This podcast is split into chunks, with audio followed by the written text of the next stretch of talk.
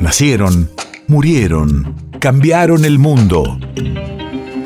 En Nacional Doc, siempre es hoy. Siempre es hoy. 6 de marzo 2001.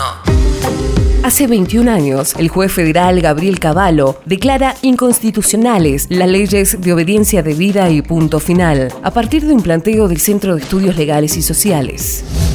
Radio de la Memoria. La histórica decisión del magistrado ponía fin a la impunidad de secuestradores, asesinos y torturadores, y no era la conclusión de un proceso, sino el principio. Este fue un caso paradigmático porque contenía, como ningún otro, la circunstancia de que el chico había sido apropiado por las mismas personas que habían hecho desaparecer a los padres. Más o menos a los dos meses tuve el resultado que, dio, bueno, el resultado que todo el mundo conoce, ¿no? 99,9% de, de, certeza en punto a que era hija del matrimonio Poblete en el SIC. Una persona con 20 años, que 20 años se llamó de la misma manera y no se llama así, que su documento dice un nombre que no es el de ella, que su título secundario dice un nombre que no es el de ella, que sus tíos no son sus tíos, sus abuelos no son sus abuelos, y son todas personas que ella no conoce. Es una cosa tremenda.